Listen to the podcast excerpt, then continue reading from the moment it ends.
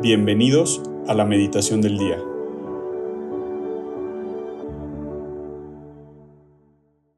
En el nombre del Padre, y del Hijo, y del Espíritu Santo. Amén.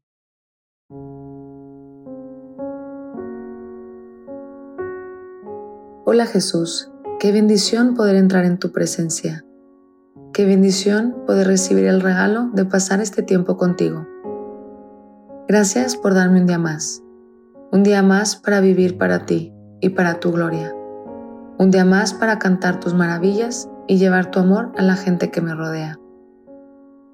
Espíritu Santo, ven a mi mente, a mi corazón y a mi voluntad, para que en este rato de oración encuentres mi corazón bien dispuesto a acoger todo el amor que tú quieres darme. María, tú la mujer del corazón más puro, Tómame de la mano y llévame a Jesús.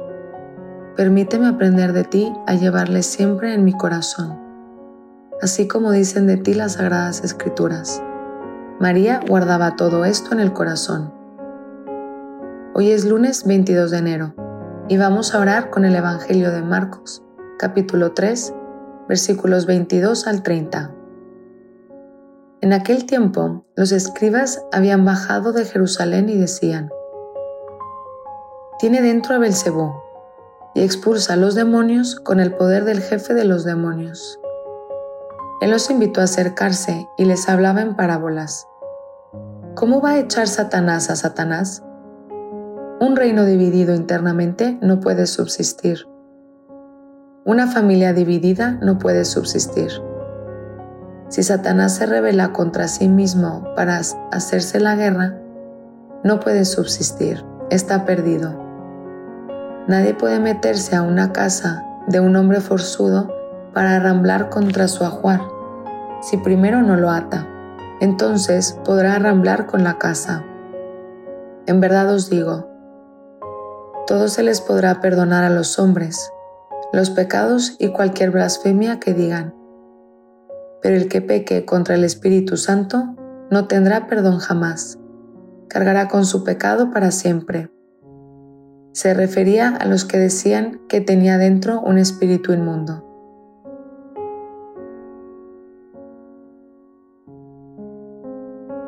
Estas primeras semanas del tiempo ordinario hemos estado leyendo el Evangelio de San Marcos y podemos ver en varios de estos pasajes el corazón de piedra de los escribas y los fariseos. Y este Evangelio es uno más de ellos, completamente cerrados y llenos de prejuicios hacia Jesús. Imagínate Jesús. Ellos llegaron diciendo, tiene a Belcebú y expulsa a los demonios con el poder del Belcebú. Y el Evangelio dice que tú les invitaste a acercarse y les hablabas en parábolas. Qué diferente Jesús, el corazón de estos escribas y tu corazón. Ellos parece que no fueron a encontrarse contigo. No fueron a encontrarse con una persona que les ama tanto, ellos fueron a ver un espectáculo y a autoconvencerse de sus ideas y criterios. Ellos no se acercan a ti buscando sanación, sino más bien aferrados a su enfermedad, sin saber que necesitan tanto de tu sanación. Van como si fueran sanos, sin percatarse de su propia enfermedad, que les va robando la vida poco a poco, hasta el punto de no darse cuenta que se están muriendo aferrados a sus criterios, actitudes, formas y mentalidades. ¿Y yo Jesús? ¿Yo veo en mí algo de esto? ¿Cómo llego yo al encuentro contigo? ¿Llego con un corazón duro, de piedra, aferrado a mis ideas? ¿O reconozco que tengo heridas y mis durezas, pero las pongo a tus pies? Te pido que cambies mi corazón de piedra por un corazón de carne como el tuyo.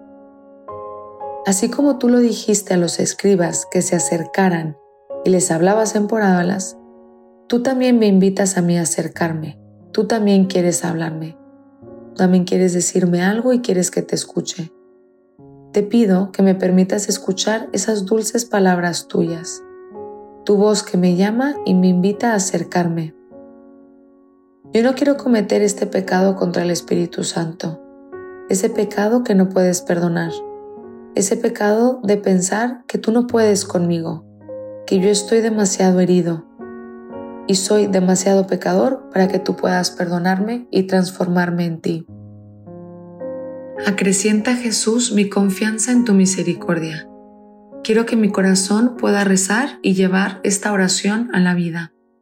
Que mi deseo seas tú Jesús, que mi apoyo seas tú Jesús, que mi temor sea perderte a ti Jesús, que mi morada sea tu costado abierto Jesús, que mi ocupación sea hablar de ti Jesús, que mi dolor sea verte ultrajado Jesús, que mis joyas sean poseerte a ti Jesús, que mi esperanza sea verte a ti Jesús, que mi consuelo sea sufrir por ti Jesús, que mi descanso sea trabajar por ti Jesús, que mi refugio sea tu corazón Jesús.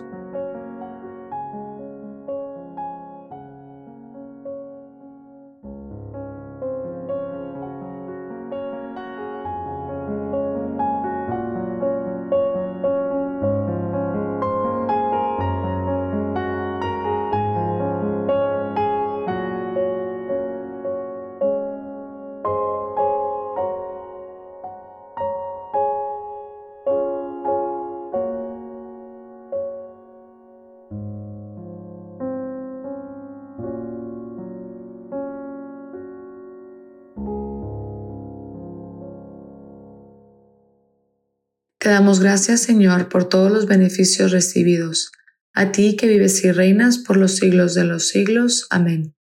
Cristo Rey nuestro, venga a tu reino. María, Reina de los Apóstoles, enséñanos a orar. En nombre del Padre, y del Hijo, y del Espíritu Santo. Amén.